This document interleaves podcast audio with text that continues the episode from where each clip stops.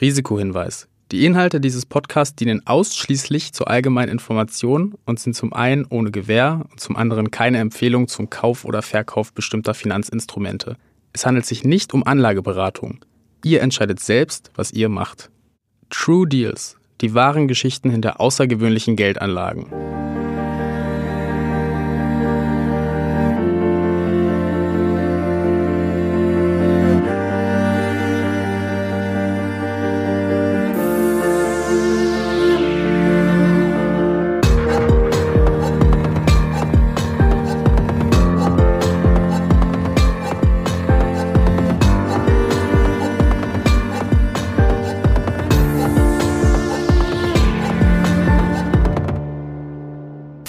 Letzten Jahren dringt immer mehr ähm, eine weitere Kraft an den Markt, und zwar die Family Offices, über die reiche Unternehmerfamilien direkt in Unternehmen investieren. Family offices, as you mentioned, now larger than all the hedge funds in the world.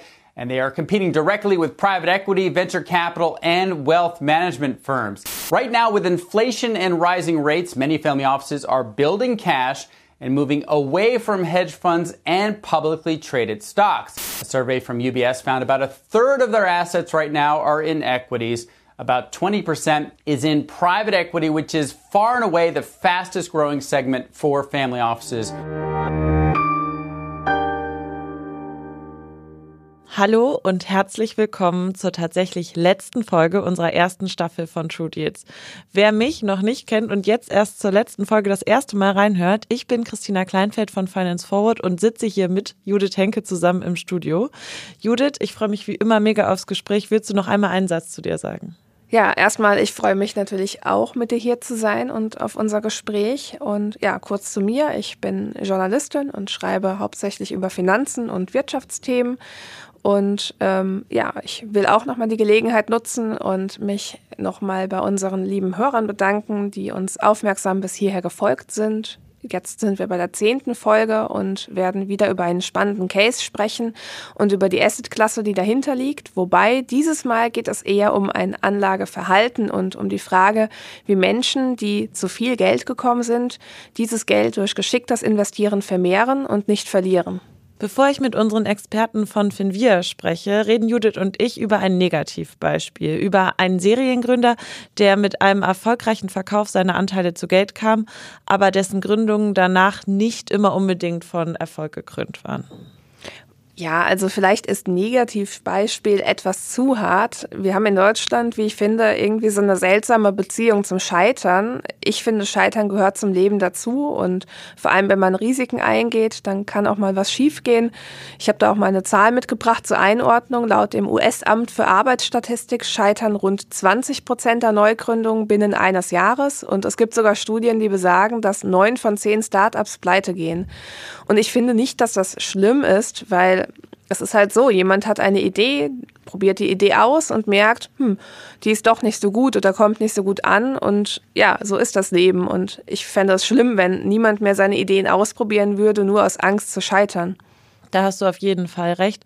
Trotzdem ist ja Scheitern für uns alle eher eine unangenehme Erfahrung, die auch risikofreudigere Menschen wahrscheinlich vermeiden können, wenn sie kluge Leute um sich herum haben, die sie gut beraten. Aber dazu kommen wir später nochmal genauer. Kommen wir erstmal zu unserem Case. Wir sprechen nämlich heute über Sebastian Diemer. Vielleicht kennen ihn ja einige unter seinem Instagram-Namen der Diemer. Dort folgen ihm etwas mehr als 10.000 Nutzer und ich muss ehrlich sagen, sein Content ist unterhaltsam. Ähm, einer seiner letzten Posts zeigt ihn auf einer Vespa und mit ihm fährt sein Dackel und er hat so eine eigene Windschutzbrille an, ein bisschen wie Snoopy, richtig süß.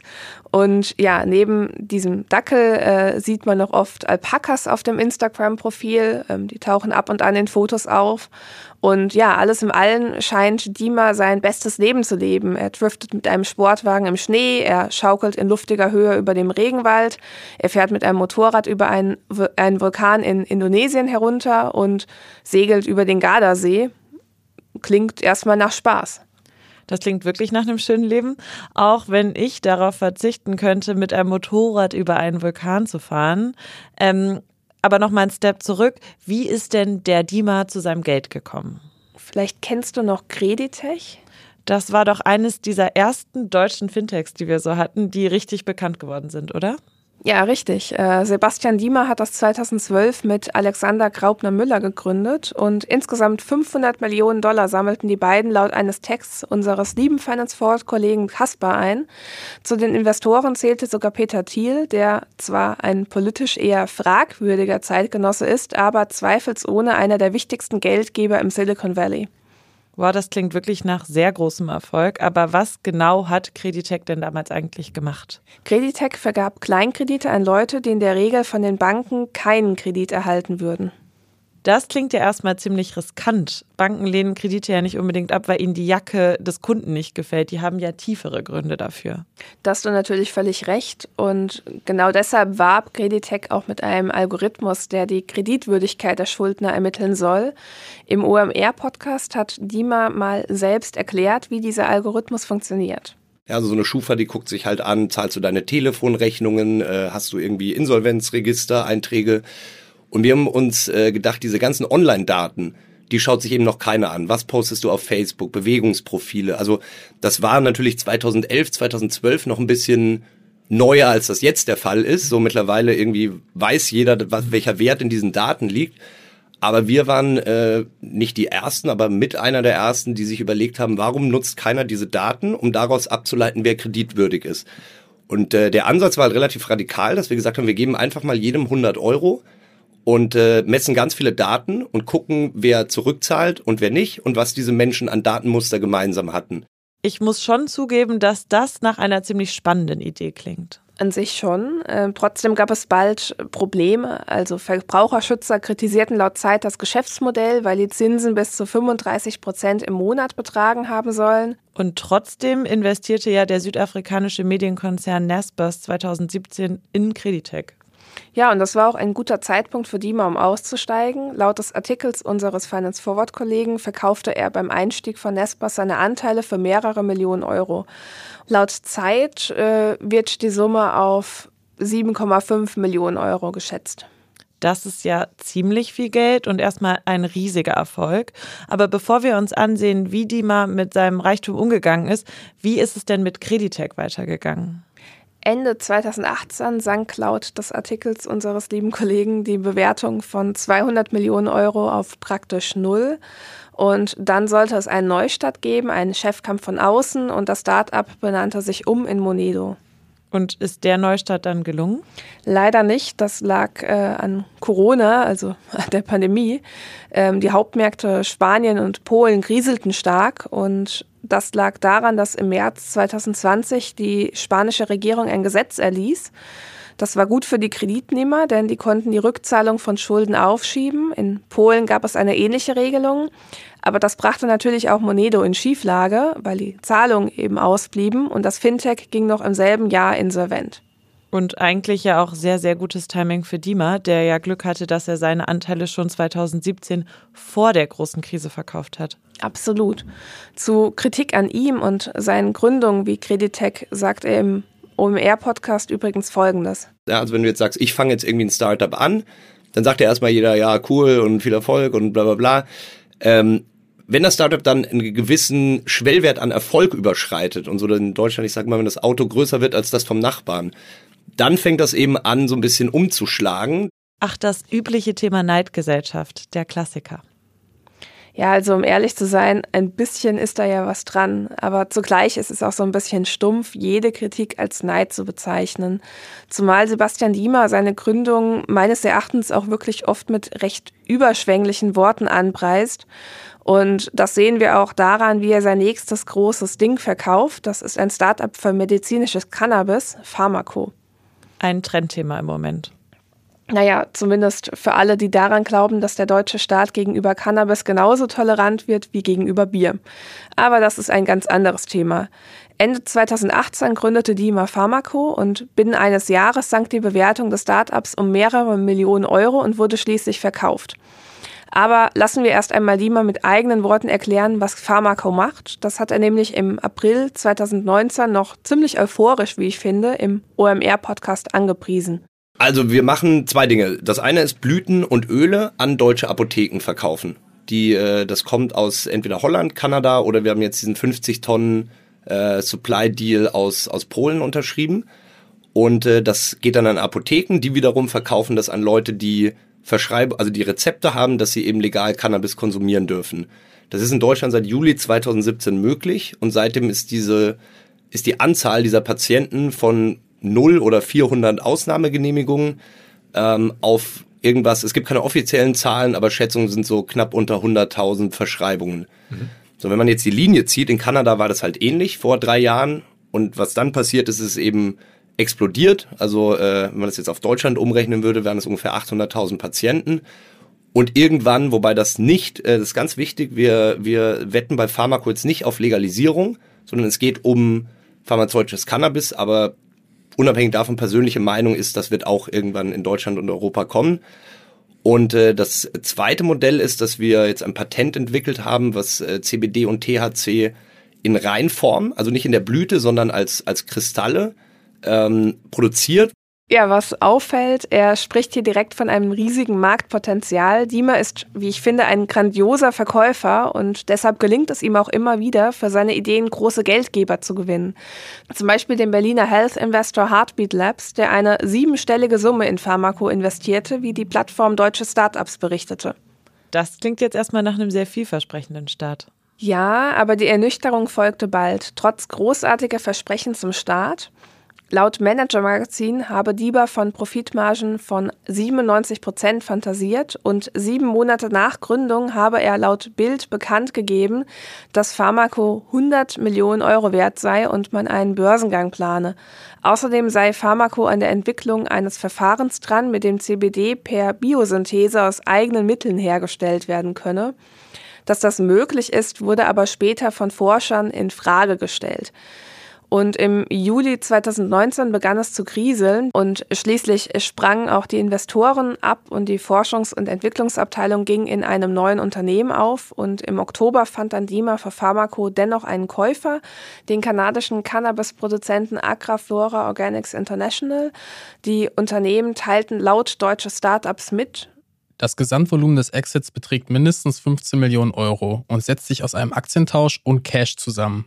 Der Großteil des Verkaufserlöses fließt über Aktienanteile an Agraflora, an Gründer und Gesellschafter der Pharmaco GmbH. Aber das ist für Dima ja gar kein schlechter Deal. Zumal das Unternehmen ja laut deutsche Startups zwischen März und Dezember 2019 nur 1,6 Millionen Umsatz im Bereich Distribution von pharmazeutischem Cannabis gemacht hatte. Das stimmt. Trotz Scheitern ging Dima finanziell gesehen vermutlich als Gewinner aus der Sache. Schauen wir uns deshalb mal sein nächstes großes Vorhaben an. Darüber berichteten unsere Finance Forward Kollegen im April 2021 exklusiv. Dima gründete demnach eine Wettfirma namens Wallfair.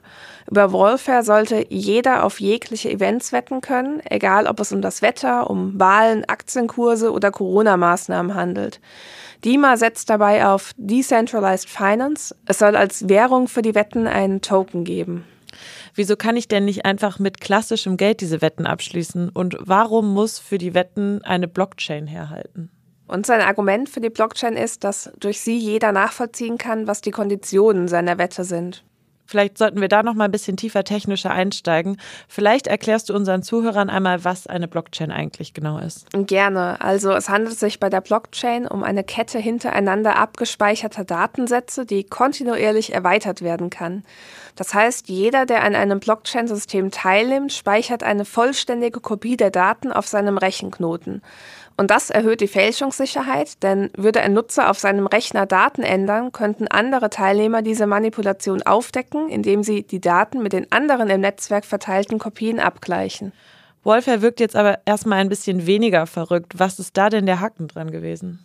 Darüber hat das Manager-Magazin ausführlich berichtet. Im Februar 2022 habe die Firma laut Manager-Magazin damit geworben, dass Wallfair es jedem ermögliche, ein 35-prozentiges jährliches passives Einkommen zu erzielen. Und dazu müsse man nur die Token kaufen und das ginge ganz einfach ohne jegliche Erfahrung in Kryptowährungen. Aber mit 35 Prozent Rendite im Jahr? Also ich finde, das ist ein eher unseriöses Versprechen. Ich befasse mich in meinem Job oft mit fragwürdigen Geldanlagen, zum Beispiel mit Finanzprodukten, die meines Erachtens an ein Schneeballsystem erinnern. Und ich will jetzt Wolf nicht direkt damit vergleichen, aber ähm, bei den Geldanlagen, mit denen ich mich befasse, gibt es auch immer diese Versprechungen, passives Einkommen, irgendwelche absurd hohen Renditen, die immer viel, viel höher sind als die durchschnittliche Performance, zum Beispiel des MSCI Worlds. Und angeblich sei auch immer keine Vorerfahrung nötig. Und ich rate da meinen Lesern in der Regel immer Abstand halten. Da war der ein oder andere Investor wahrscheinlich nicht so begeistert. Zudem ist der Token ja nicht wie versprochen im Wert gestiegen. Nein, also zumindest hat das Manager-Magazin dazu eine Grafik abgedruckt. Demnach sank der Token auf quasi 0 Dollar im September 2022 und nachdem die Zeitung dann Fragen stellte, ist das Angebot entfernt worden. Das Unternehmen erklärte demnach, Wolfer sei in den Winterschlaf versetzt worden und eine kanadische Glücksspielfirma will laut Manager Magazin angeblich die Wettplattform für knapp 80.000 Euro übernehmen. Aus welchen finanziellen Verhältnissen kommt Dima denn eigentlich? Also der Zeit hat er erzählt, er stamme aus einer mittelständischen Familie bei Wiesbaden und habe bei Ikea gejobbt, Zeitungen ausgetragen und sein Vater habe spät nochmal Karriere gemacht als Partner der Unternehmensberatung Accenture. Deshalb konnte er Dima nach dem Abi ein etwa 30.000 Euro teures Studium an der European Business School im Rheingau bezahlen. Ich kenne diese Privatuni tatsächlich, weil ich aus der Nähe komme und ähm, die Uni hat schon einen ziemlich guten Ruf, wobei wir auch manchmal so ein bisschen Witze gemacht haben, dass da halt so diese typischen BWL-Justusse sind. Das könnte natürlich ein bisschen die bestehenden Klischees bestätigen. Ja, wobei das natürlich auch Vorurteile sind. Also sein Master hat Dima dann aber an der London School of Economics gemacht und in seiner Masterarbeit über das Thema Real Money versus Play Money, Forecasting Accuracy in Online Prediction Markets verfasst. Das passt ja schon ein bisschen zu seiner späteren Gründung von Wolfare. Aber wie ging es denn nach dem Master dann für Dima weiter? Er ging zu Rocket Internet und wurde von seinem Chef Oliver Samba nach China geschickt. Und an dieser Stelle übrigens ein bisschen Eigenwerbung. Hört gerne in die Folge 1 unseres Podcasts rein. Da reden wir über die Sambas. Dima erzählt auch äh, über diese Zeit im OMR-Podcast. Und äh, ja, war eine sehr, sehr krasse Zeit. Also so aus dem Studien Saal quasi äh, ein paar Tage später in China und dann war auch die äh, die Mission, sage ich mal, sehr ambitioniert. Also die Ansage war Alexander, mein äh, dann langer Wegbegleiter bei Creditech Co-Founder später und ich hatten die Aufgabe, 1000 Leute in China innerhalb von drei Monaten einzustellen, zehn Offices aufzumachen, weil es für den Börsengang von Groupon damals sehr wichtig war. Ja, die Zeit bei Rocket hat ihn also sehr geprägt. Danach wechselte er zu Hanse Ventures, gründete dort Giga Local, eine App für lokale Dienstleistungen. Und die wurde 2013 eingestellt und dann kam Creditec und darüber haben wir am Anfang schon ausführlich gesprochen. Ich finde, eins muss man die mal lassen. Er gründet wirklich am laufenden Band.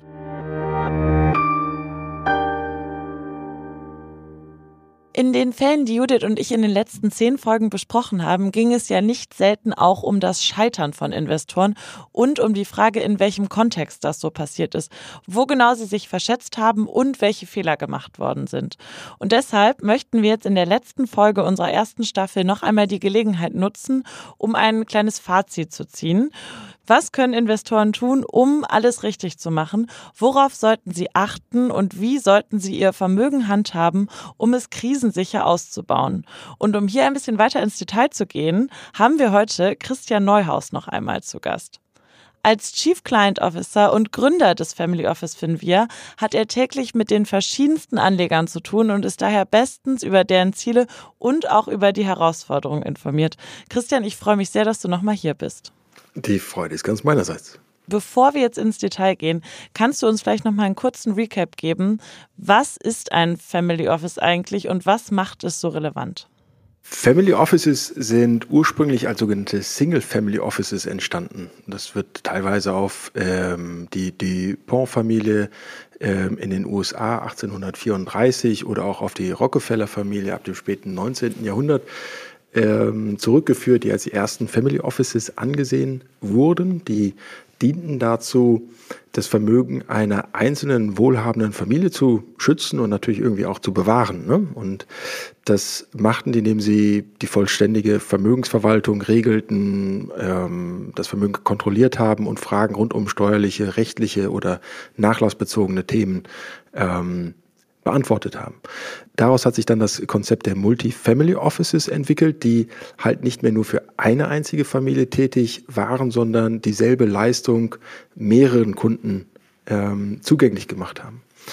Heute geht es längst nicht mehr nur um Familien, sondern um verschiedenste Kunden, die ähm, gerade von diesem Leistungsspektrum profitieren möchten. Die spannende Frage ist natürlich, lohnt sich das?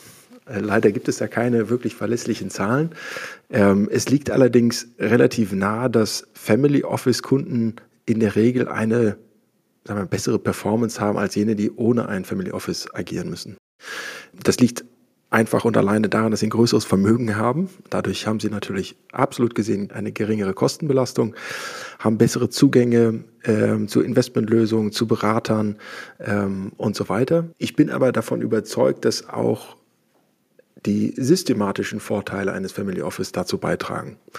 Denn, und das ist jetzt ganz typisch für ein Family Office, ein Family Office oder der Gedanke eines Family Offices zeichnet sich dadurch aus, dass das Anlageziel des Vermögensinhabers in eine individuelle, ähm, abgestimmte Anlagestrategie überführt wird, die dann innerhalb eines hochprofessionellen Anlageprozesses natürlich völlig unabhängig und mit maximaler Transparenz für den Vermögensinhaber umgesetzt wird. Hört sich relativ trivial an, ist aber leider in der Realität schwer zu finden. Ähm, und das hat auch wieder meine persönliche ähm, Interpretation ähm, dazu geführt, dass spätestens nach der Finanzkrise, also ab 2008, ähm, vielen Vermögensinhabern klar war, dass Banken und Vermögensverwalter ähm, doch mit großen Interessenskonflikten zu hantieren haben. Ähm, und das hat dazu geführt, dass ähm, Family Offices doch einen immensen Zulauf in der Zeit danach erhalten haben. Mhm. Jetzt hast du ja gerade von unterschiedlichen Kunden gesprochen. Also wie sieht denn so ein typischer Finvia-Kunde für dich aus? Den typischen Finvia-Kunden, den gibt es leider nicht. Das wäre sonst im Marketing oder im Vertrieb würde es das die Sachen ziemlich leicht machen.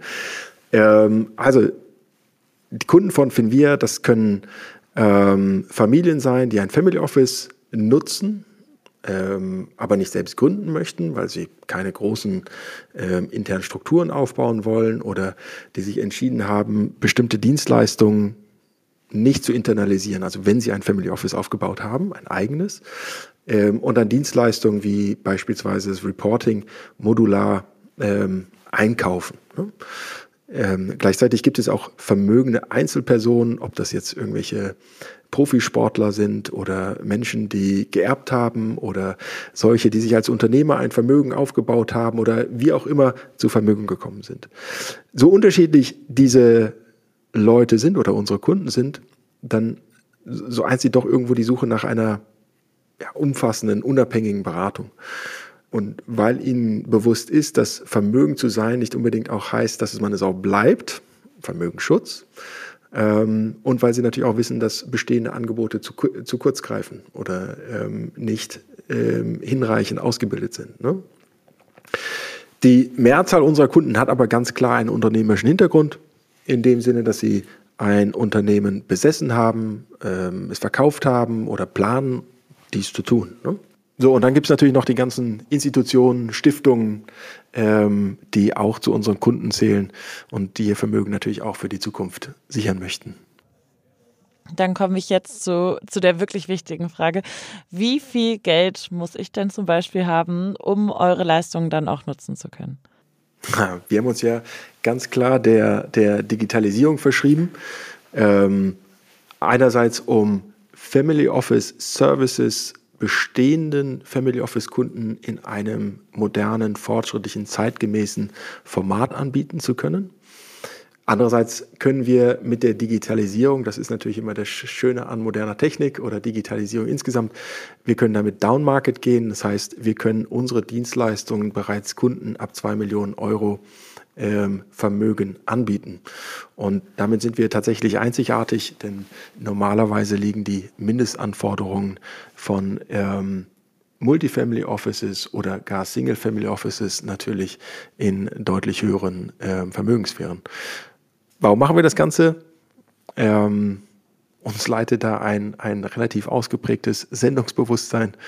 Ähm, wir sind davon überzeugt, dass es viel, viel, viel zu schlechte Angebote in Deutschland gibt, die zu teuer, zu schlecht, nicht passend sind und so weiter.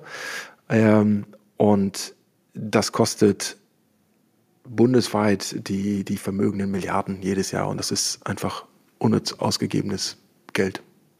Mhm. Jetzt hattest du ja auch angesprochen, dass es bei ganz vielen Vermögenden erstmal im ersten Schritt wahrscheinlich um die Vermögenssicherung geht.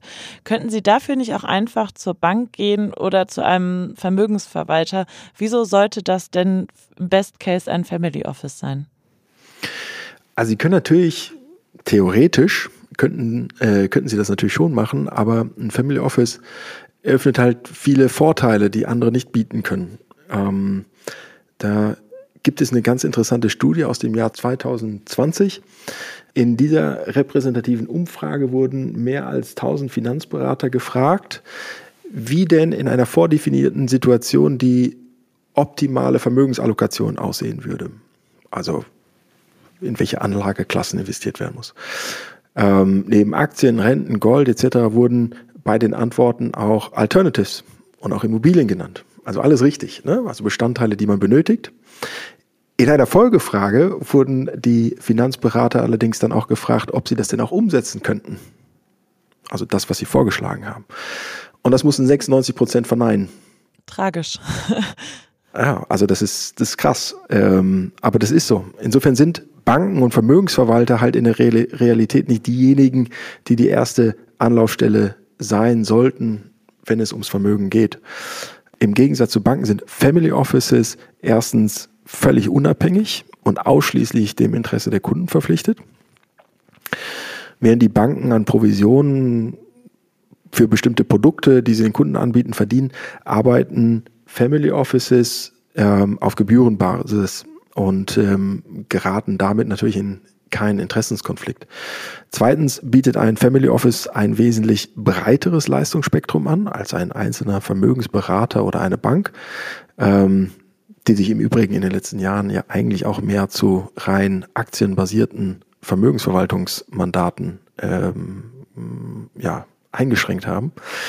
Ähm, ein Family Office kann über das gesamte Vermögen beraten, von der Strategie über die Umsetzung aller relevanten Anlageklassen bis zur Auswahl der Finanzpartner und natürlich dann auch dem Gesamtvermögensreporting. Also genau das, was die Finanzberater in ihrer ersten Antwort vorgeschlagen haben, das äh, können in der Realität nur Family Offices umsetzen.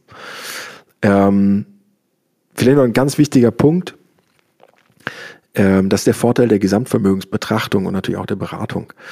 Und wenn ich mir das Gesamtvermögen anschaue, dann kann ich Ineffizienzen, Intransparenzen und damit generell suboptimale Entscheidungen vermeiden. Denn es gibt immer Abhängigkeiten zwischen Anlagen. Und diese Abhängigkeiten, die kann ich nur bei Kenntnis der Gesamtlage ähm, berücksichtigen.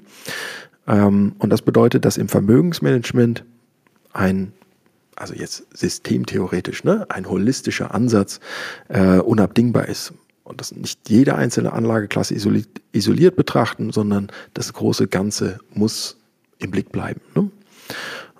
Ja, und um das für unsere Kunden sicherzustellen, arbeiten bei uns 100 Experten aus den verschiedensten Bereichen, sodass wir für jede relevante Anlageklasse das passende Know-how bieten können. Ähm, und dann ist natürlich noch das Netzwerk wichtig. Zu unserem Team zählend auch ein eigener Bereich, der sich nur darauf konzentriert, die passenden Investitionslösungen oder Opportunitäten zu finden und zu prüfen, ähm, was unseren Qualitätsansprüchen nicht gerecht wird. Das bieten wir natürlich auch nicht an. Und das sorgt natürlich fundamental für Vertrauen zwischen uns und unseren Kunden, weil sie sich einfach darauf verlassen können, dass das, was wir ihnen vorschlagen, dass wir es vorher geprüft haben und dass das auch das Go durch unseres, durch unser Investmentkomitee bekommen hat. Ähm, ein weiterer Punkt ist vielleicht noch der Punkt, der, der, der Zugang. Es gibt viele exzellente Fondsmanager, ähm, die allerdings hohe Mindestanforderungen ähm, stellen die selbst vermögende Privatanleger kaum oder zumindest nicht sinnvoll erfüllen können. Da reden wir, die meisten kennen das aus dem Private Equity Bereich. Da gibt es dann Einstiegssummen im Millionenbereich äh, für gerade mal eine einzige Anlage. Äh, das macht halt irgendwo keinen Sinn ne? für die meisten Vermögen. Und als Family Office agieren wir dort wie eine Kapitalsammelstelle. Das heißt, wir bündeln die Gelder und ermöglichen damit natürlich dann auch den Zugang zu diesen Investmentopportunitäten. Jetzt hast du gerade gesagt, dass ihr ungefähr 100 Experten angestellt habt für verschiedenste Bereiche. Kannst du noch mal ein bisschen genauer darauf eingehen, in welchen Bereichen die so tätig sind für euch? Ähm, gerne. Also einmal natürlich das Investmentkomitee, das dann final die Investmentlösung freigibt. Davor gibt es einen Prozess, der sich über Monate hinwegziehen kann, ähm, durch den sichergestellt wird, dass wir unseren Kunden halt nur genau die Angebote anbieten, die auch wirklich überzeugen. Ne? Wichtig nochmal, die Kollegen, die die Due Diligence auf die Investmentlösung gemacht haben, haben bei diesen Entscheidungen keine Stimme. Ja? Ähm, dann haben wir Experten für die verschiedensten Anlageklassen im liquiden Bereich wie Aktien oder Anleihen. Ähm, die funktionieren natürlich komplett anders als Alternative Investments. Und selbst innerhalb ähm, der Alternative Investments gibt es nochmal verschiedenste Variationen. Immobilien, Private Equity, Impact, Venture, Private Debt, Hedgefonds und so weiter. Und wir wollen halt sicherstellen, dass wir die komplette Spannbreite abdenken, also wirklich gesamtheitlich beraten können. Und dieses Unterfangen, das kann natürlich irgendwo eine Einzelperson relativ schwer leisten, ähm, zumindest nicht ohne irgendwo Abstriche ähm, an der Güte der ähm, Evaluierung äh, vornehmen zu müssen. Und deswegen äh, beschäftigen wir für jeden Einzelbereich halt diverse Experten, die sich dann ausschließlich mit diesen Anlageklassen beschäftigen. Ähm, dann, ich habe schon gesagt, wir sind digital. Ähm, trotzdem ist gerade beim Investment Controlling das Team ähm, eigentlich unersetzbar, da nicht alles, beziehungsweise genauer, also die meisten illiquiden ähm, Investments nicht über Schnittstellen verbuchbar sind. Ähm, und sobald das Vermögen angelegt und verbucht ist, haben die die Entwicklung ständig im Blick. Geht es also darum, die Kunden laufend über die Vermögensentwicklung äh, zu informieren und auch um auf Marktveränderungen dann schnell ähm, reagieren zu können. Klar, dann gibt es natürlich noch die Family Officer, die sind quasi das Bindeglied zwischen den Kunden ähm, und den äh, Fachabteilungen und sind als Hauptansprechpartner unserer Kunden ähm, dafür zuständig, dass passende Strategien genau den individuellen Bedürfnissen der Kunden entsprechend ähm, entwickelt werden. Um, jeder Kunde von uns hat ähm, zwei Family Officer, die gemeinsam die Kunden betreuen. Und ähm, genau, last but not least haben wir natürlich noch einen ganz großen Product- und Tech-Bereich, ähm, der dafür Sorge trägt, dass wir auch uns konstant weiterentwickeln und die technologische Speerspitze sind. Okay. Vielen Dank. Jetzt haben wir schon ein bisschen was über den Prozess im Family Office selbst gehört und über die Kunden komme ich wieder zu meinem Lieblingsszenario. Ähm, wenn ich jetzt vermögend bin und um eure Beratung bitte, wie sieht denn da der Prozess für mich aus? Also was passiert denn da so als Next Step, wenn ich bei euch mich melde? Ähm, erstmal wird geredet. Schön. Äh, äh, also direkt gehandelt wird nie. Das ist auch, glaube ich, einer der größten Fehler, die man im Vermögensmanagement machen kann, dass man überstürzt irgendwelche Entscheidungen trifft, weil man einfach handeln möchte. Ja? Also man muss sich immer die Zeit nehmen, um grundlegend die Ausgangssituation zu analysieren. Was ist das Anlageziel? Und ähm, während man redet, hat man natürlich auch die Möglichkeit, den Kunden kennenzulernen und herauszufinden, hm, was ihm denn eigentlich wichtig ist. Ne? Ähm, also es geht darum zu erfragen, ähm, was der Kunde mit seinem Vermögen erreichen will ähm, oder ob er bereits Vorstellungen oder Präferenzen entwickelt hat. Und diese Beratung oftmals reicht da nicht ein Termin aus, sondern es ist dann eine Reihe an äh, Redesessions. Wichtig ist, dass man sich da halt, wie gesagt, die Zeit nimmt, dass man aufmerksam zuhört. Ähm, und das ist dann auch der erste Schritt für eine nachhaltig vertrauensvolle Beziehung. Und wenn die ersten Gespräche dann abgeschlossen sind, geht es dann los mit dem Geld anlegen? Dann geht es immer noch nicht richtig los. Davor müssen wir noch ein paar Hausaufgaben machen. Am Anfang mit viel Sinn und Verstand versuchen zu planen und erst dann in die Umsetzung gehen. Das heißt, man muss klären, ähm, in welche Anlageklassen und in welchem Verhältnis sollen die, in welche Anlageklassen investiert werden sollen und in welchem Verhältnis sie im Portfolio zueinander stehen. Ja, also das ist äh, die, die, die, die Hausaufgabe, die man davor nochmal machen muss. Das klingt ja erstmal nach relativ viel Aufwand, vor allem auf eurer Seite. Wie genau erreicht ihr das denn und woher wisst ihr, was jetzt für eine einzelne Person gut ist und was eben nicht? Also komplex ist es, aufwendig ist es auch, ähm, aber das ist ja auch eigentlich genau der Grund, warum äh, die Leute sich an uns wenden. Ähm, dass sie anlegen müssen, um ihr, zu, um ihr Vermögen zu erhalten, ist eigentlich jedem bekannt. Viel wichtiger ist ja immer diese Frage nach dem Wie. Ne? Und um diese Frage ähm, beantworten zu können, haben wir oder setzen wir bei Finvia von Anfang an auf einen ziemlich systematischen, aber auch sehr bewährten Ansatz, in dem sich unsere Philosophie und auch die Reihenfolge unseres Vorgehens klar widerspiegelt. Und grob zusammengefasst ähm, sieht der Prozess wie folgt aus. Im ersten Schritt definieren wir das Anlageziel, im zweiten die dazu passende langfristige Strategie oder strategische Asset-Allokation. Im dritten Schritt geht es erst an die Umsetzung in liquiden und illiquiden Anlageklassen. Das heißt, wie will ich denn eigentlich investieren? Bevor dann investiert werden muss, gibt es noch eine Frage, die geklärt werden soll. Und zwar, wo soll denn eigentlich investiert werden? Also die Investmentinfrastruktur. Und wenn dann investiert ist, dann gibt es den fünften Schritt, das ist das Controlling und Reporting. Das heißt die laufende Messung des, der Vermögensentwicklung. Und das dient natürlich dann auch wieder als Korrektiv oder Entscheidungsgrundlage, um an jeder vorherigen Stelle wieder neu einzusteigen. Ne? Also wie so ein Zyklus. Könnten wir das jetzt vielleicht nochmal übersetzen? Also diese Schritte, von denen du gerade gesprochen hast? Ähm, gerne. Also wenn wir bei dem Anlageziel anfangen, ähm, genau, das, dazu dienen natürlich die angesprochenen Beratungsgespräche. Ähm, oftmals unterscheiden sich die Anlageziele unserer Kunden gar nicht mal so groß. Die Klassiker sind halt irgendwo die reale Sicherung des Vermögens, also unter Wahrung der Kaufkraft, ähm, Vermögensaufbau oder die Sicherstellung des Lebensunterhaltes in der Zukunft. Ne? Wo es dann spannend wird und wo dann auch die Unterschiede ähm, hervorkommen, das sind die ganzen Nebenbedingungen, die man berücksichtigen muss. Beispielsweise Risikotoleranz. Das heißt, welche Risiken stehen beim Vermögensinhaber im, im Vordergrund und welchen Risiken ist er überhaupt objektiv ausgesetzt. Ne? Also emotionale und wirtschaftliche Risikotragfähigkeit, da kann es immense Unterschiede geben. Das heißt, wie viel Risiko verträgt das Vermögen und wie viel Risiko verträgt der Vermögensinhaber. Dann natürlich auch Liquiditätsanforderungen. Es kann zum Beispiel sein, dass viel Wert auf Liquidität gelegt wird und regelmäßige Cashflows benötigt werden. Also dann, wenn ich meinen Lebensunterhalt aus dem Vermögen bestreiten möchte. Ähm, es kann aber auch sein, dass das Geld wirklich langfristig angelegt werden soll, ohne dass man irgendwelche ähm, Entnahmen tätigen möchte. Dann natürlich die Renditeerwartung. Was hat denn eigentlich der Vermögensinhaber selbst für Renditeerwartungen? Was erwartet er denn eigentlich? Ähm, und dann natürlich bestehende Investments. Gibt es bereits liquide Anlagen? Hat man schon mal irgendwelche Manager selektiert oder sich ein ETF-Portfolio aufgebaut?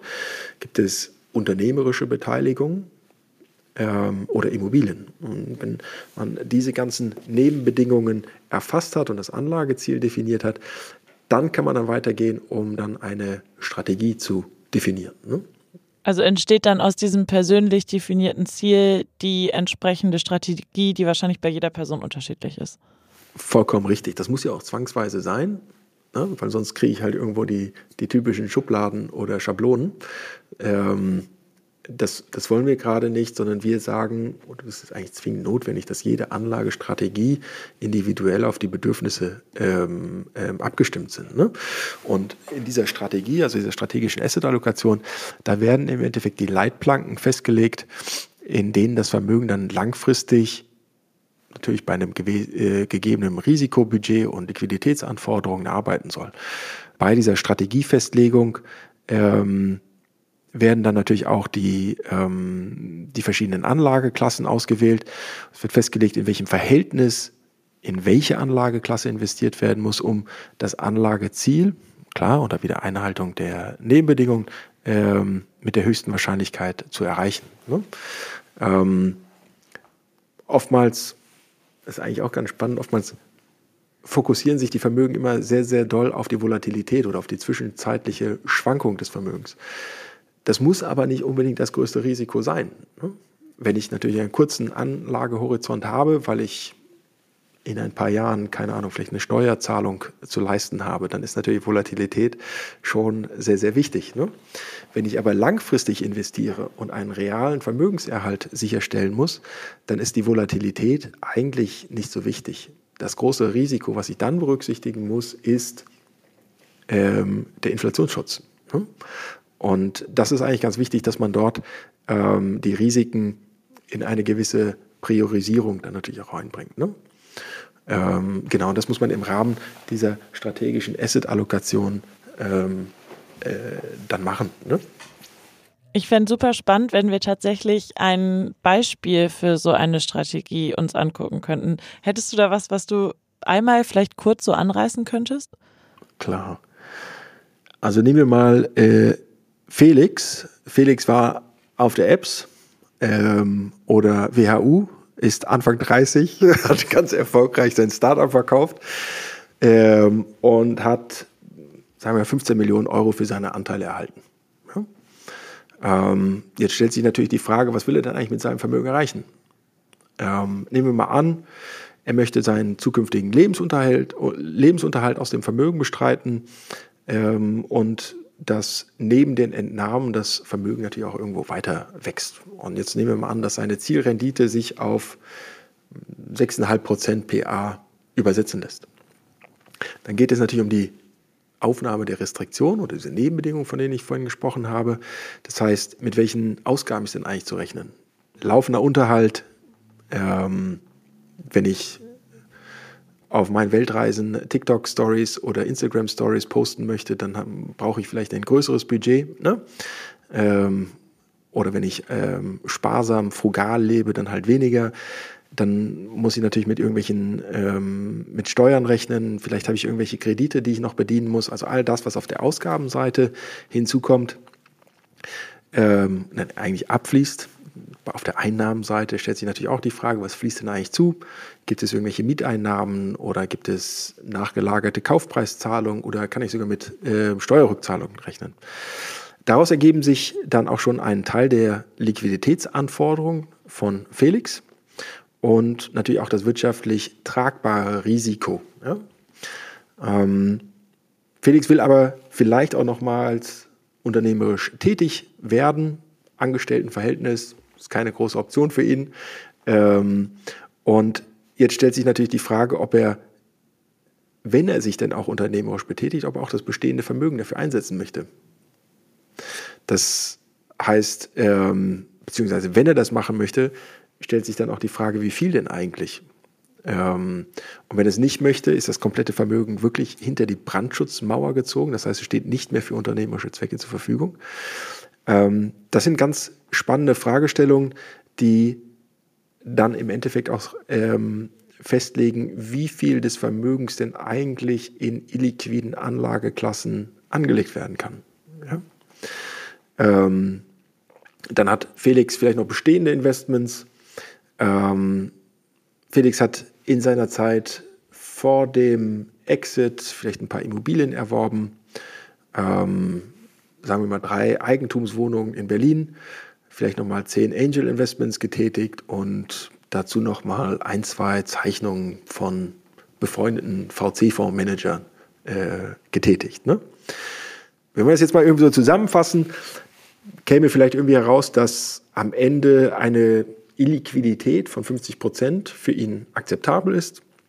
Dann könnte eine langfristige strategische Asset-Allokation ähm, natürlich unter Berücksichtigung der bestehenden Investments und des eines, sagen wir, eines definierten Risikobudgets ganz, ganz vereinfacht wie folgt aussehen.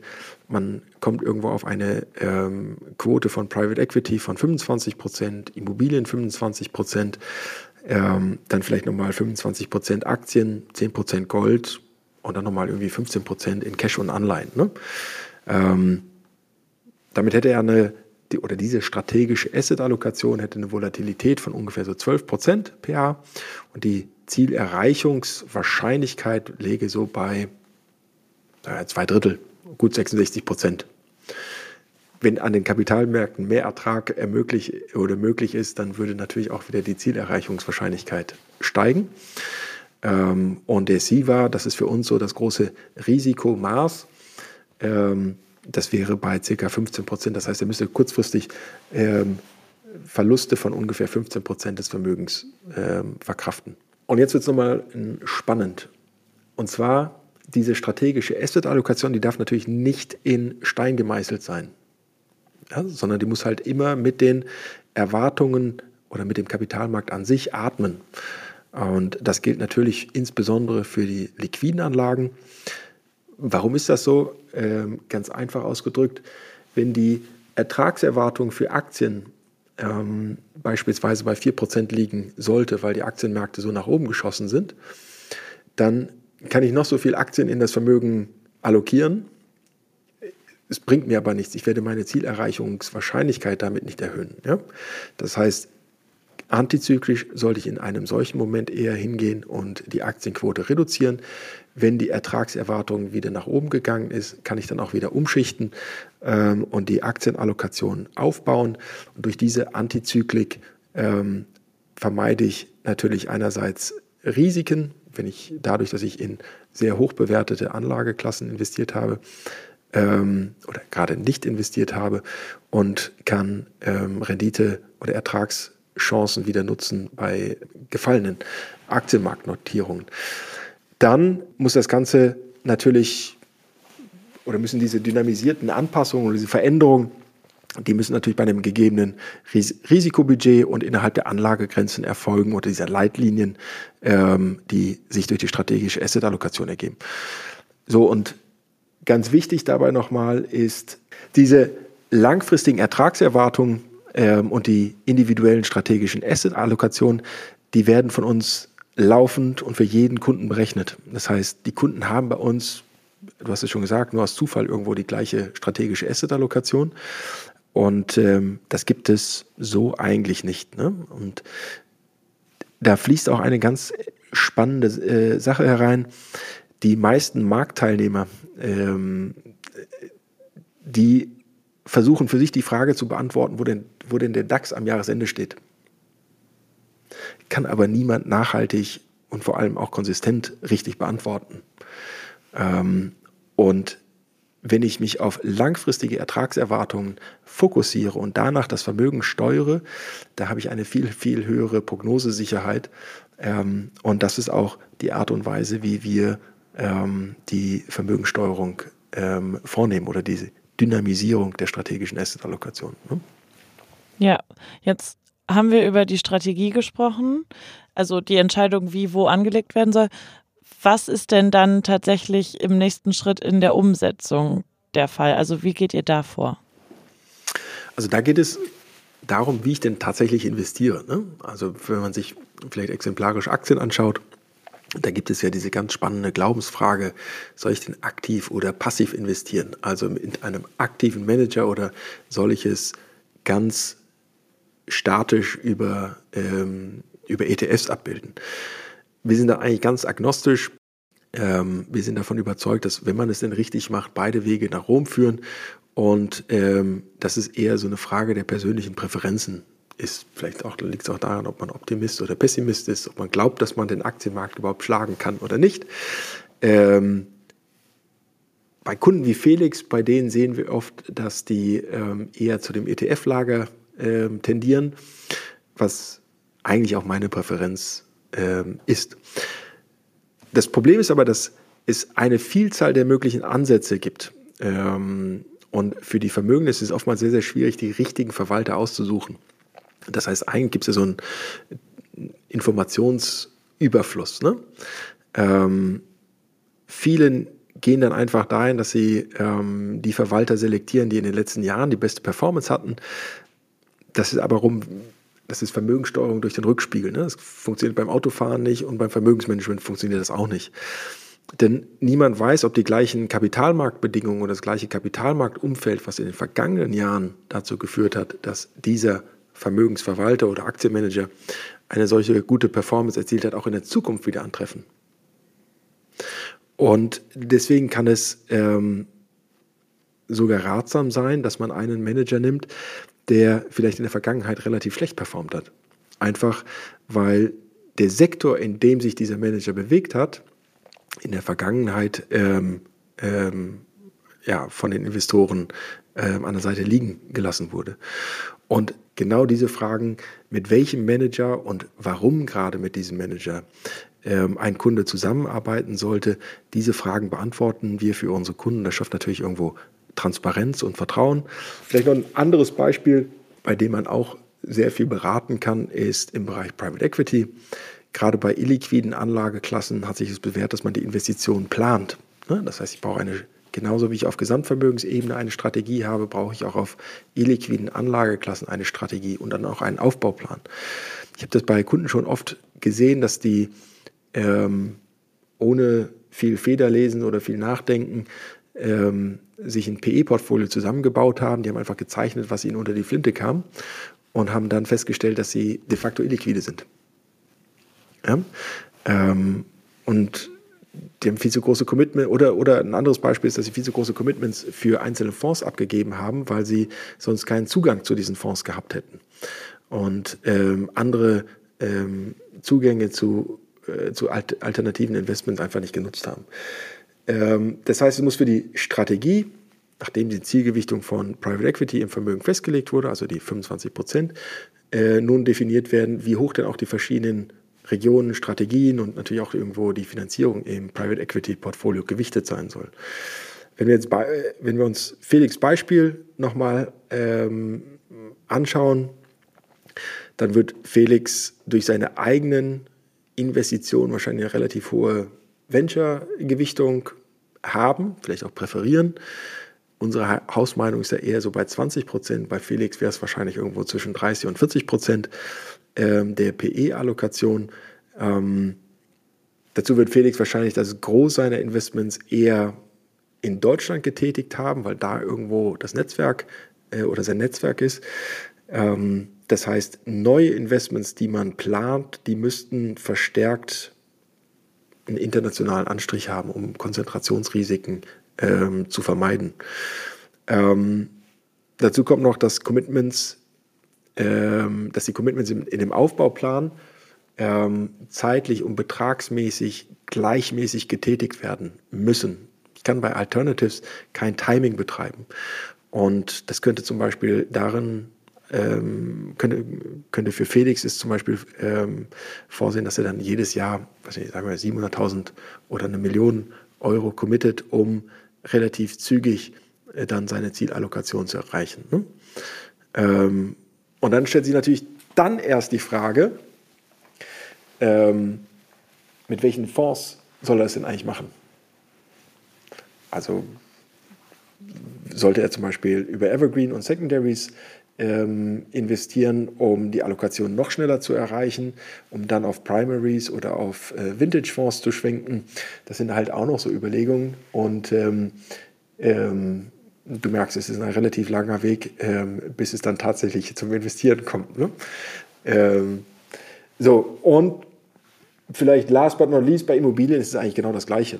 Äh, jetzt haben wir eben gesagt, Felix hat, ähm, ich sage mal, zwei Immobilien in, in Eigen, zwei Eigentumswohnungen in Berlin. Drei hatte er, glaube ich. Drei hatte er, drei hatte er. Ähm, das war natürlich zeitweise eine Top-Idee, ne, bis dann irgendwo dieser dumme Mietendeckel da in Berlin kam. Da zeigt sich natürlich auch nochmal, dass äh, Konzentrationsrisiken, ähm, dass es die halt dann auch tatsächlich gibt. Ähm, aber genauso dieses schematische Vor äh, Vorgehen aus dem Private Equity Bereich muss man natürlich auch für die Immobilieninvestitionen anwenden. Das heißt, man muss sich eine Strategie ähm, festlegen, indem man sagt, ich möchte in den und den ähm, Nutzungsarten mit einem entsprechenden ähm, Gewicht allokiert sein ich möchte im Immobilienbereich so und so regional aufgestellt sein und bei den Risikoklassen irgendwo, was weiß ich, vielleicht Value Add oder Core, Core Plus, irgendwie was Übergewichten, je nachdem, wie die Situation bei Felix dann ist. Ähm, nehmen wir mal an, Felix will auch international in Immobilien investieren, dann würden wir ihm beispielsweise verschiedene indirekte Investitionsmöglichkeiten in Asien oder in den USA vorschlagen. Wenn er weiter in Direktimmobilien investieren möchte, dann würden wir ihm die entsprechenden Immobilien besorgen, eine Due Diligence darüber machen und wenn er dann irgendwie irgendwann keinen Bock mehr hat, die Häuser zu administrieren, dann würden wir auch ähm, das für ihn übernehmen. Also du siehst, es gibt ganz viel Vorarbeit, ganz systematisch, Strategie, Substrategie, Pläne und dann, äh, wenn das alles festgeschrieben und festgezurrt ist, dann kommt man dann eigentlich erst in die Umsetzung. Ne? Beziehungsweise es gibt ja immer noch die Frage der Investmentinfrastruktur zu klären. Ich wollte gerade sagen, jetzt weiß Felix das Was und das Wie. Ähm, wie kommt man dann auf die Infrastruktur? Die Infrastruktur, genau, was, das Was und Wie, aber jetzt wissen wir noch nicht wo. Und das ist genau diese Infrastruktur. Hört sich sehr, ähm, sehr sophisticated an. Es handelt sich allerdings teilweise um sehr profane Fragestellungen. Ne? Zum Beispiel die Frage, mit welcher Depotbank will ich denn eigentlich zusammenarbeiten? Welche Anforderungen stelle ich an eine Depotbank? Geht es mir um eine reine Abwicklungsbank, die maximal günstig nur Wertpapiere für mich abwickelt? Oder brauche ich irgendwelche ähm, Finanzierungsfunktionen? Will ich aus welchen Überlegungen auch immer international aufgestellt sein, dass ich beispielsweise einen Partner haben möchte, der sowohl in Singapur, in der Schweiz als auch in Deutschland tätig ist. Ne? Dann habe ich wieder eine andere, ähm, äh, andere Vorgaben für die passende Depotbank. Ähm, und dann gibt es aber auch noch ganz emotionale oder die Themen, die sehr emotional sein können. Nehmen wir jetzt nochmal an, ähm, Felix hat nach seinem Exit geheiratet und hat noch zwei Zwillinge bekommen. Ja, um einfach das da zu sagen, es gibt mehr als nur ein Kind. Ne? Ähm, dann helfen wir dabei, das gesellschaftsrechtliche Setup zu schaffen, um diese ähm, Nachfolgethemen für ihn mitzulösen und natürlich um die Anlageklassen möglichst steuerlich optimiert oder sagen wir das, steuerliche Erwägungen auch bei der Anlage berücksichtigt werden. Ähm, um dafür die Voraussetzungen zu schaffen, das koordinieren die Family Officer dann auch. Und dann kommt es dann wirklich zum Investieren. Okay, und dann jetzt dann wahrscheinlich Schritte übersprungen. Es wurde investiert, bleibt jetzt noch Controlling und Reporting am Ende für die Überwachung, damit Felix weiß, ob das auch wirklich alles Sinn gemacht hat, richtig? Richtig, richtig. Allerdings kommt es halt nicht nur darauf an, sich die Werte anzuschauen und ähm, den Markt im Blick zu, zu behalten. Ganz wichtig ist natürlich irgendwo dieser Faktor der Transparenz. Ne? Das heißt, wichtig ist, dass der Inhaber jederzeit über alle Assets informiert ist, aber nicht nur der Vermögensinhaber, sondern eigentlich alle Stakeholder. Also von den Asset Managern über Rechtsanwälte, Steuerberater, Banken, ähm, wen gibt es denn noch? Äh, wir natürlich als Family Office etc. Alle sollten basierend auf tagesaktuellen Daten detailreiche Informationen sollten natürlich auch vorliegen ähm, und eine einheitliche Bewertungsbasis. Ne? Das muss alles vorliegen, um dann gemeinsam Anlageentscheidungen auch treffen zu können.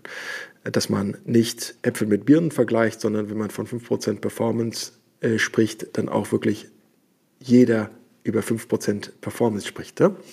Ähm, das heißt, das Controlling und Reporting ist das Korrektiv, also die oder, und, und Informationszentrale, um in den kompletten Vermögensanlageprozess eingreifen zu können. In unserer Vision ist das wie so ein Digital Boardroom. Ne? Man kommt zusammen, man hat alle Informationen und dann trifft man die Anlageentscheidung. Spannend ist dabei eine Beobachtung, dass ähm, für Neukunden das Controlling und Reporting dem wird so ein Mauerblümchen-Dasein zugesprochen. Ne? Also das kann ich auch noch mit Excel machen. Ja? Ähm, das ist aber leider komplett falsch. Ähm, am besten versteht man das, glaube ich, wenn man sich die Realwirtschaft anschaut ne? oder Betriebsvermögen. Jedes nachhaltig, erfolgreich wirtschaftende Unternehmen hat ein voll funktionsfähiges Controlling oder eine Finance-Abteilung. Ne? Und das Gleiche gilt auch für das Privatvermögen es müssen in beiden Vermögensebenen die gleichen professionellen Ansprüche erfüllt werden, sonst funktioniert das nicht.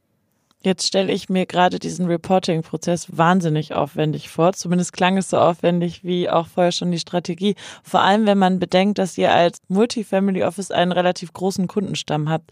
Und da jetzt den Anspruch zu haben, dass ihr für alle Kunden das tagesaktuell im Blick habt, wie kann das funktionieren? Ja, jetzt kommt wieder unsere Technik zum Tragen. Ne? Ähm, Das heißt, die Integration modernster Techniken, das heißt, wir arbeiten viel mit Schnittstellen, vor allem im liquiden Bereich, die es uns ermöglicht, dass die Daten einfach viel, viel schneller äh, vorliegen, verarbeitet und dann auch dargestellt werden können. Traditionell bedeutet ähm, Reporting im Family Office Bereich oder generell Vermögensreporting, ähm, dass sich da so jedes Quartal druckt man sich mal die Daten aus und die werden dann dem Kunden präsentiert. Ist aber das Problem dabei ist natürlich, dass diese Intervalle viel zu groß sind. Ne? Also zumindest dann, wenn es an den Kapitalmärkten hochhergeht. Ne? Und ähm, da gab es ja in den letzten Jahren doch einige ähm, Situationen, in denen kürzere Zeitabstände ähm, besser gefunden hätten. Ne?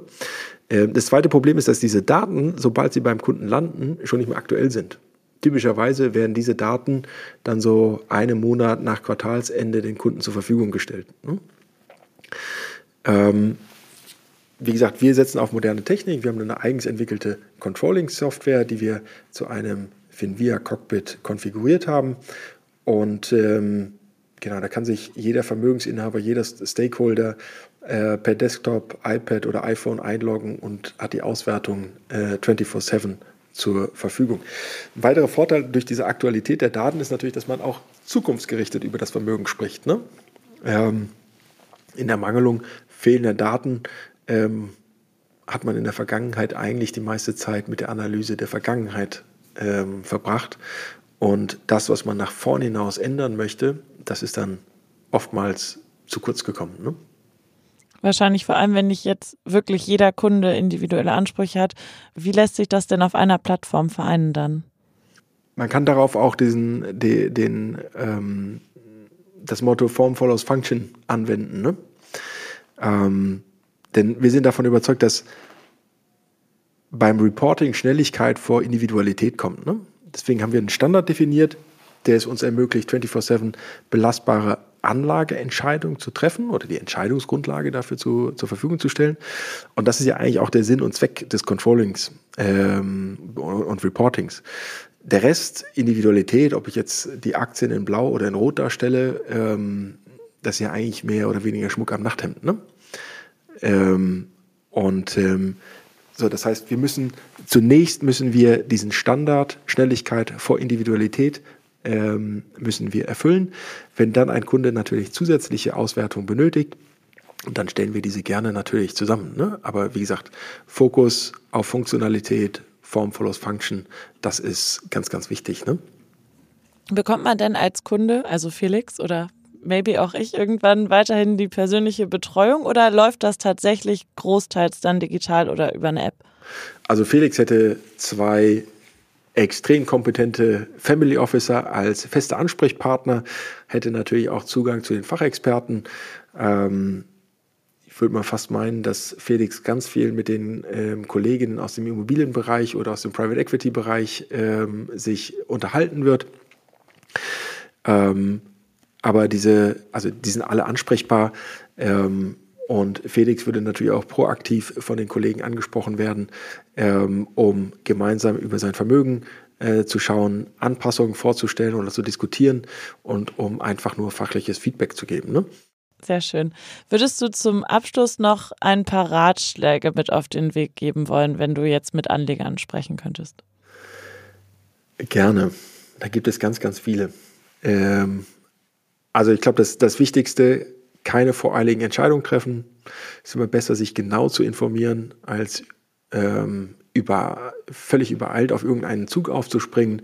Ähm, Hypes sollte man per se Hypes sein lassen. Ne? Ähm, dann ist ein ganz systematisches Vorgehen ähm, der Schlüssel zum Erfolg. Das heißt, ich muss mir folgende Fragen eigentlich immer beantworten. Wo will ich mit meinem Vermögen hin? Welche langfristige Aufstellung benötige ich dafür? Also wie muss meine strategische Asset-Allokation aussehen? Habe ich dazu alle Zugänge und eine unabhängige Beratung, um das irgendwo auch umzusetzen? Ähm, habe ich das richtige Setup für die Umsetzung? Habe ich die entsprechenden Zugänge und wie beurteile ich die Zugänge, wenn es um die Umsetzung geht und natürlich die richtige Infrastruktur? Ähm, und wie kann ich eigentlich mein Vermögen tracken, um zu evaluieren, ob ich noch auf dem richtigen Weg bin oder ob ich eingreifen äh, und anpassen muss. Ähm, dann sind natürlich die Gesamtkosten nochmal ein ganz wichtiger Punkt. Ähm, große Single-Family-Offices, die haben so eine jährliche Belastung von, sagen wir, 0,5 Prozent des Vermögens. Ähm, wenn man das erreicht, äh, also es wird für, den, für die Normalen wird es nicht äh, möglich sein. Ja? Aber wenn man, man sollte schon versuchen, ähm, die Gesamtkostenbelastung irgendwo bei einem Prozent äh, äh, äh, zu deckeln. Gut, das hängt jetzt auch ein bisschen an, äh, von der Vermögenshöhe ab. Ne? Ähm, aber Kostendisziplin ist immens wichtig. Dann, ähm, es heißt immer, der Deutsche spricht nicht gerne über Geld ähm, dafür umso, umso mehr über seine eigene Gesundheit. ähm, also das ist der falsche Ansatz. Ich glaube, man sollte sich die richtigen Partner suchen und mit ihnen ausgiebig und freigebig über das Vermögen sprechen. Denn wie gesagt, dieser ganzheitliche Ansatz, ähm, eine ganzheitliche Betrachtung des Vermögens ist das, was einen immensen ähm, Mehrwert liefert. Ähm, dann sollte man auch immer fragen, sich hinterfragen, und das macht es dann auch immer ganz, ganz äh, tricky, was ist denn die Motivation des Ratschlages, den ich bekommen habe?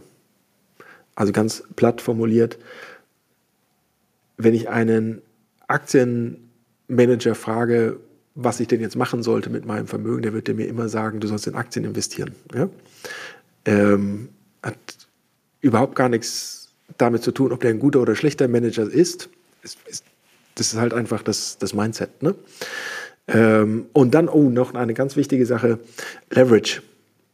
Niemals auf Gesamtvermögensebene, sondern wenn, dann immer irgendwo isoliert auf Einzelinvestment-Ebene, sodass man dann auch ähm, den Schlüssel umdrehen kann, wenn ein Investment vielleicht mal nicht so gut läuft.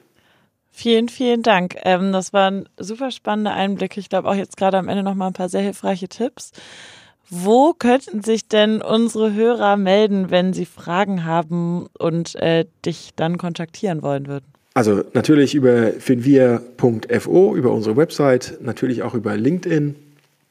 Ähm, wer vielleicht wissen möchte, wie Finvia ähm, den Kapitalmarkt sieht, da kann ich auch ähm, den Newsletter meines geschätzten Kollegen Reinhard Panse nochmal äh, wärmstens empfehlen. Der Kapitalmarktausblick das ist jeden Monat sehr, sehr lesenswert und äh, gibt ganz interessante Einblicke, die man so vielleicht sonst nicht bekommt. Also das ist ähm, vielleicht nochmal ein etwas, was ich jedem Interessierten ähm, nahelegen kann. Unabhängig, wie groß das Vermögen ist.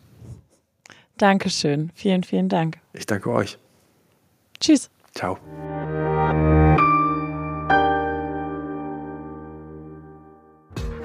Und das war jetzt auch tatsächlich schon das Ende der letzten Folge der ersten Staffel von True Deals. Es hat mir wahnsinnig viel Spaß gemacht. Wir freuen uns sehr, dass ihr zugehört habt. Bis bald.